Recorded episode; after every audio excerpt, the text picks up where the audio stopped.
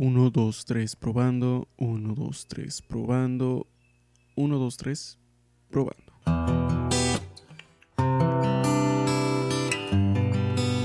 Hola amigos, ¿cómo están? Espero que estén de lo mejor el día de hoy. El día de hoy pues estoy muy contento de estar aquí otra vez con ustedes en un episodio más de este su podcast platicando sobre con Paco García.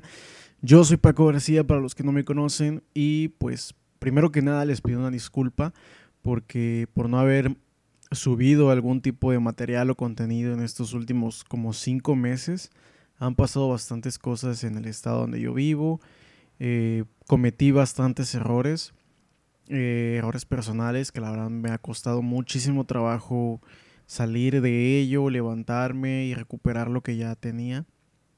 La verdad es que todavía no siento que me haya recuperado al 100% ni siquiera al 50%, pero al menos ya tengo las ganas y la, un poquito de motivación para volver a traerles este contenido que tanto me gustaba hacer, pero pues no, no hallaba la, la motivación necesaria ni las ganas. Y pues bueno, eh, primero que nada también me gustaría aclarar también, bueno, me gustaría aclarar también que ahora estoy trabajando, entonces no sé si pueda traerles este contenido una vez a la semana, tal vez sí creo, trataré de ser más constante, pero no creo que pueda hacerlo una vez a la semana porque ahora ya no tengo tiempo. Eh, mi trabajo me, me, demanda mucho tiempo, entonces pues bueno, vamos a hacer el intento, ¿sí? Pues bueno, el día de hoy quería hablarles de un tema que a mí, por lo menos en lo personal, me ha ayudado bastante para, pues, en mi día a día, en mi vida personal, me ha ayudado también a motivarme un poco más este, para poder seguir haciendo esto y para distraerme, entre muchas otras cosas. La verdad es que tiene, tiene un alcance pues infinito. Eh, y estoy hablando de los libros o el poder, el poder de leer. Y pues bueno, déjenme platicarles al menos un poco de mi historia con la lectura o con los libros. Personalmente no soy una persona que esté que tenga ese hábito de leer. La verdad es que desde muy chico pues casi nunca me ha interesado la lectura. He leído algunos cuantos libros, pero al menos hasta mm, hace como un año fue que realmente me empezó a interesar el tema de los libros y ni siquiera todos, porque la verdad es que no me interesan mucho leer historias de novelas o cosas así. Y no digo que esté mal, simplemente pues no, antes no les encontraba como un cierto provecho a, leer esas historias, pero yo, pero ahora he cambiado mi mentalidad, entonces eh, pues no estaría mal, vaya a probar de vez en cuando algún, algún tipo de historia, aventura, novela o algo así. Y para esto, pues me gustaría, me gustaría compartirles mi experiencia leyendo un libro que pues me ha cambiado la forma de pensar y ha cambiado mi opinión en algunas cosas. Eh, es un libro que me regaló una persona muy, muy importante para mí. Este, este libro se llama El libro salvaje. Y bueno, desde ya, desde el título, tenemos un título pues interesante, vaya. Eh, este libro nos, da, nos narra la historia del niño, un niño que se llama Juan, el cual tras el divorcio de sus padres, pues su mamá, para arreglar las cosas, o en lo que arregla las cosas, decide enviar a, su hijo, a Juan, decide enviarlo con su tío Tito. Tío Tito es un personaje muy excéntrico y la verdad es mi personaje favorito de todo este cuento. Es, es como un libro, cuento que va... Creo que va eh, en específico para una audiencia tal vez un poco menor. Digo, no para niños, pero sí para fomentar el valor de la lectura en los jóvenes.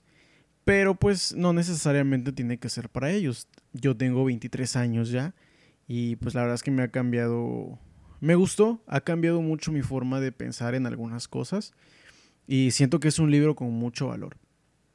Entonces, Juan, el pequeño Juan, eh, llega con su tío Tito y descubre que es una persona pues muy excéntrica.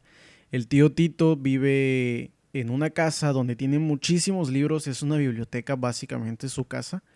Tiene alrededor de un millón de libros, o eso, o eso es lo que te dan a entender. Y pues en ajá, los próximos meses, que son dos meses de vacaciones, eh, pues Juan eh, tiene que, vivir con su tío y pues pasan ciertas cosas que, que pues a lo mejor ya las platicaremos en un momento, ¿verdad? Pero sí, esa es la premisa. Este, Juan empieza a descubrir el poder de los libros, el poder de leer. Bueno, y la verdad es que la historia de este, de este libro, ah, como el mensaje que te quiere dar o la forma en la que te involucra para que empieces a, a agarrarle el gusto a la lectura, es una forma muy peculiar porque habla de que nosotros no elegimos los libros, sino de que los libros nos escogen a nosotros para que nosotros seamos sus lectores. Y es una forma pues fantasiosa de verlo. La, verdad es que a mí me gustó bastante. El, el, hecho de que un libro aparezca un día frente a ti y sea no sea por casualidad, sino porque el libro quiere que lo leas y porque tal vez tiene un mensaje para ti que te pueda ayudar, pues me gusta bastante, ¿no? Es más eh, colorido, lo hace más fantasioso que simplemente ir a la biblioteca y agarrar el libro que más te llame la atención. Entonces, de alguna forma lo hace un poquito más, pues más sabroso, creo yo. y esto es una de las primeras cosas que el, tito, que el tío Tito le dice a Juan, de que los libros tienen vida propia y que se mueven por sí solos para que cuando una persona los encuentre, sea para que los lea. Esa es una de las primeras lecciones que el tío Tito le da a Juan. Otra de las lecciones que le da el tío Tito a Juan o de las cosas que de que nos cuenta la historia es que hay, hay diferentes tipos de lectores con poderes especiales o una persona puede ser un tipo de lector con algún poder especial. Por ejemplo, el tío Tito le dice a Juan, a su sobrino, que él es un, un lector princeps, un lector princeps tormentus, que es alguien que causa una tormenta en los libros porque los libros quieren o responden ante él para que los lean. Eh, quieren ser leídos por ese lector, los, los puede comprender y, puede disfrutar más la lectura de esos libros. Por eso es que responden ante él. Y pues si lo piensan es una, una buena forma de, de, pues no sé si ilusionar sea la palabra correcta, pero es una buena forma de imaginar que nosotros podemos ser lectores príncipes y no sé, a lo mejor podamos comprender o podamos eh, tener una lectura más fácil o entender un libro más fácilmente. Y básicamente, bueno, esas son algunas de las cosas que el libro, eh, que, esta historia te enseña eh, o que te hace esa... Te presenta una manera de entender o de disfrutar la lectura. Te presenta otra manera más fácil o más fantasiosa de poder disfrutar el leer y pues la verdad a mí me gustó mucho, me gustó mucho imaginarme esa parte de que los libros este, pueden presentarse ante ti cuando los necesites o para que los leas en el momento que, ellos lo quieran, vaya. Y la verdad es que, eh, bueno, pasando a otra cosa, el libro tiene bastantes... Me ha respondido varias dudas que creo que lo mencionaba al principio. Que, por ejemplo, cuando yo, cuando yo era un poco más joven, siempre había querido pues tener el hábito de leer. Sabía, sé que leer eh, o sabía que leer era un hábito importante y que incluso está asociado pues quizá no con las personas de éxito, pero sí con personas cultas. Entonces, este, pues siempre había tenido presente que tenía que tener ese hábito de leer, vaya. Todavía no lo tengo arraigado y todavía ni siquiera estoy cerca de ello, pero al menos me empiezo a involucrar un poco más en la lectura de algunas cosas. Y bueno, cuando yo era un poco más joven pensaba, bueno, no sé si alguna vez han visto que hay personas que tienen bibliotecas muy grandes en sus casas o que tienen muchos volúmenes de libros. Y pues uno se imagina que a lo mejor ya los leyeron todos. Así pensaba yo. Pero este libro me, me da una. Me da una respuesta a ese, a ese pensamiento que yo tenía. Porque en uno de sus capítulos dice Juan le pregunta al tío Tito que si cuántos libros tiene y que si ya los leyó todos y el tío Tito le, le responde con que no, que, que él ha leído toda su vida pero no sabe todo de todo. O sea, desconoce muchísimos temas y que hay muchos libros que él no ha leído. Que esos libros los compra y los mantiene ahí para consulta, para cuando realmente tenga que consultar algo en algún libro. Y esto pues la verdad me respondió y me despejó, o se me hizo bastante lógico de que pues sí, no necesariamente tienes que leer todos los libros, siguiendo la misma premisa de que te dan de que un libro está ahí para cuando para cuando él quiera que lo leas o para cuando lo necesites, pues entonces se me hace bastante lógico que compres un libro o que te den un libro, lo guardes y si algún día pues lo llegaras a necesitar para consultarlo, pues ahí va a estar. Se me hace muy lógico. Entonces, este, pues es una de las cosas que me ha enseñado este libro, es, es de, los, de las respuestas que me ha dado sin yo querer eh, encontrarlas. Y pues hay varias. Otro de la, otra de las cosas con las, con las que me encontré en este libro muy interesantes y pues la verdad es que me, me gustó mucho la idea es que pues el tío Tito al ser una persona mayor y que ha estudiado muchísimas cosas en su biblioteca, pues considera que sabe medirse a sí mismo y que uno de los más grandes problemas de los hombres o de las personas es que a veces no sabemos medirnos a nosotros mismos.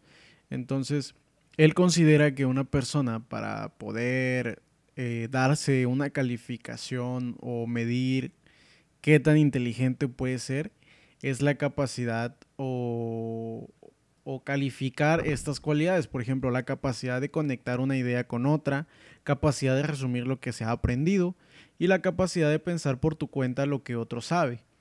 Entonces, pues se me hace muy lógico. La verdad es que muchas veces catalogamos la inteligencia como como una persona que sabe tanto de esto, sabe tanto del otro y así, pero pues muy pocas veces podemos reconocer qué tanto sabemos o qué tanto medimos de nosotros mismos. Y pues nos vamos mucho a, ciertos extremos de, ciertas áreas, por ejemplo, ingeniería, matemáticas, este, ciencia, física y todo eso, cuando lo que, lo que debería ser primordial pues podrían ser conectar nuestras ideas, eh, saber explicarnos. A mí me cuesta muchísimo trabajo darme a entender con otras personas o explicar algo que, sé. Y pues esas cosas deberían ser, creo que lo primordial para poder, em, pues para poder medirnos a nosotros mismos. Vaya. Y así como esa, hay muchas cosas interesantes que he encontrado en este libro.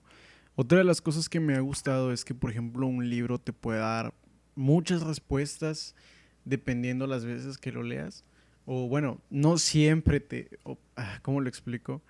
Eh, puedes aprender algo distinto eh, cada vez que lo leas, vaya. Te puede dar algo más que aprender eh, si lo lees una y otra y otra vez y siempre puedes seguir aprendiendo algo de este libro em, y de cualquier otro. Bueno, y ahora déjenme platicarles un poco de mis partes favoritas de, la historia. Eh, bueno, mi personaje favorito como tal, la verdad es que fue el tío, el tío Tito. Es una persona muy excéntrica y muy, muy peculiar. Es este. Me gusta la faceta que tiene al último de cocinero y de.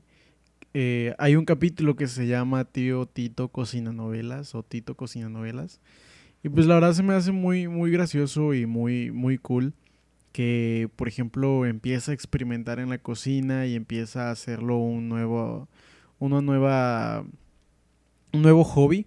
Y cada platillo nuevo que hace lo hace con el nombre de una de las novelas famosas o cuentos famosos o libros famosos. Tiene un porqué de por qué el nombre de esa novela fue el que le puso a ese platillo. Entonces, por ejemplo, hay una, parte que me gustó mucho donde eh, hace unas galletas que se llaman crotones.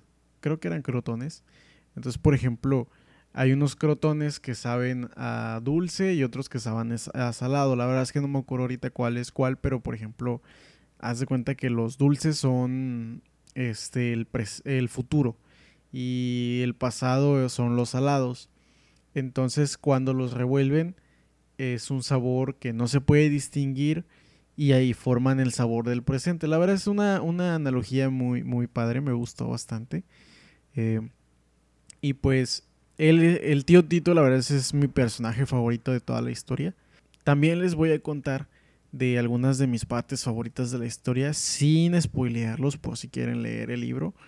Eh, me gustó mucho, me gustó mucho una parte donde Juan, eh, bueno, trata de, por error, llega a unos, a una parte de la biblioteca que es donde están los libros de sombra. Los libros de sombra son libros eh, que son que están escritos en braille, son para las personas ciegas, eh, porque los abuelos o ajá, los tíos abuelos, creo que abuelos de Juan, bueno, los antepasados de, de, Juan, las personas que estuvieron antes que él, por ejemplo, el papá del tío Tito y el papá del papá del tío Tito fueron personas ciegas.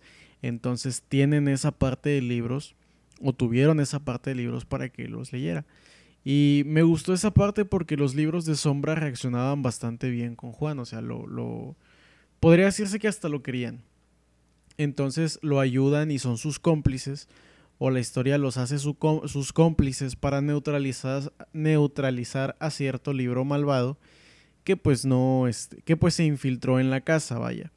Y me gustó mucho la parte donde, donde lo, Juan descubre cómo cómo neutralizar a ese libro malvado, a ese libro malo que, llegó a esa casa. Y pues ese libro malo, este, arruinaba las historias de otros libros, vaya. Pero como ese libro, pues, no podía entender el lenguaje en el que estaban escritos los libros de sombra, pues eran, eran el counter perfecto para poder neutralizar a ese libro. No sé si me estoy explicando, pero me gustó mucho esa parte también. Otro personaje que me gustó mucho es Catalina. Catalina es la pequeña novia de Juan. Y me gustó mucho porque, eh, pues, Juan y Catalina son niños de la misma edad. Tienen como 12, 13 años, me parece que dice ahí en la historia. Entonces apenas están descubriendo el amor y todo eso. Entonces cuando Juan le presenta al tío o le habla al tío Tito de Catalina, pues el tío Tito le dice que es su novia y Juan pues eh, le da pena y se, avergüenza un poco. Pero pues al final resulta que sí, pues se enamoran los dos. Y se me hace muy lindo, la verdad. Este, Catalina es una pieza clave para la historia porque pues la verdad le enseñó varias cosas a Juan también. Y me gustó...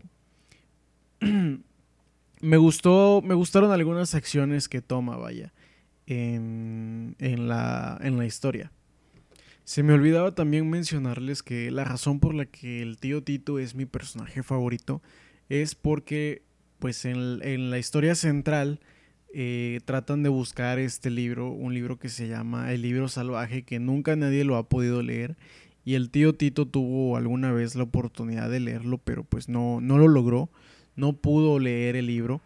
Eh, y por eso Juan está en la casa, o bueno, esa es una de las razones por las que Juan llegó a la casa, para poder hacerlo, pues para poder leerlo, vaya. Entonces, el tío Tito es una persona que cometió muchos errores, que, que y los reconoce, al final reconoce los errores y trata de cambiar y, y no que cambie de un día para otro, pero, pero al menos hace el esfuerzo, vaya. Y, aprende a reconocer que su destino no es leer el libro salvaje tanto como él quería, sino ayudar a su sobrino este, para poder hacerlo, para, que, para poder hacer que su sobrino lo lea en lugar de él, pues él ya entiende que tuvo su oportunidad y, y tal vez sí lo pueda leer en un, más adelante porque pues al final nos revelan realmente cómo es que se tiene que, que leer el libro salvaje este, pero me gustó mucho esa parte de que él aceptó que su trabajo ahí era ayudar a, a, su sobrino. Este, y le brinda toda la ayuda necesaria. A lo mejor, pues al principio se trata de omitir algunas partes porque, pues es una persona muy humana. O es un personaje más, creo que es el personaje más completo porque hasta llega a admitir que siente cierta envidia de que él y Catalina de que, de que Juan y Catalina sean lectores príncipes eh, pues muy peculiares y puedan mover y, cambiar a los libros y todo esto. y pues él como tal no, no puede o no tiene ese, ese poder, vaya.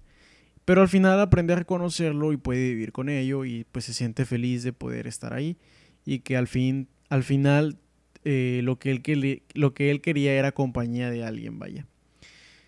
Al final la verdad es que este libro me gustó bastante, tiene muchas enseñanzas que, que, que a mí me ayudaron bastante me resolvió muchas dudas que yo tenía y, pues quizá no de años, pero sí hay cosas que, me, que alguna vez me pregunté y pues la verdad es que me, me las respondió. Quizá a lo mejor tenga ahora un poco más dudas, pero me ha gustado mucho la, la forma en la que este libro pues introduce o te trata de introducir la, la forma en la que puedes empezar a leer, esta manera fantasiosa en la que y bueno, me gusta pensarlo, hasta puede llegar a, puedes llegar a creértelo de que los libros realmente son los que te leen a ti, los libros son los que se ponen ahí para que tú los leas, que ellos te escogen a ti. Me, me gustó bastante. Entonces, pues nada, este es el poder de los libros. Ahora yo estoy hablando de, de, de, de este libro en particular este, y cómo me ha enseñado bastantes cosas. Eh, pues yo se los dejo aquí para ustedes para, pues por si lo quieren leer, se llama El libro salvaje de Juan Villoro. Eh, pues la verdad ha sido un, muy bonito libro, me ha gustado bastante. Le agradezco mucho a esta persona que me lo regaló. Es una persona muy importante para mí. Y pues ahora, ahora entiendo tal vez por qué me lo regaló. Y pues nada amigos, este ha sido un episodio más de este su podcast platicando sobre con Paco García. Recuerden, yo soy Paco García. Es un placer para mí estar aquí de nuevo con ustedes, eh, pues trayéndoles más material, más contenido para que lo escuchen, espero que les guste. Y pues nada, vamos a estar aquí eh, tratando de ser un poquito más constantes, ahora que ya la verdad me siento bastante mejor y las cosas, pues espero que empiecen a, o bueno, voy a tratar de moverlas para que sean para bien. Así que amigos, nos vemos en otro episodio. Cuídense mucho. Los quiero. Chao.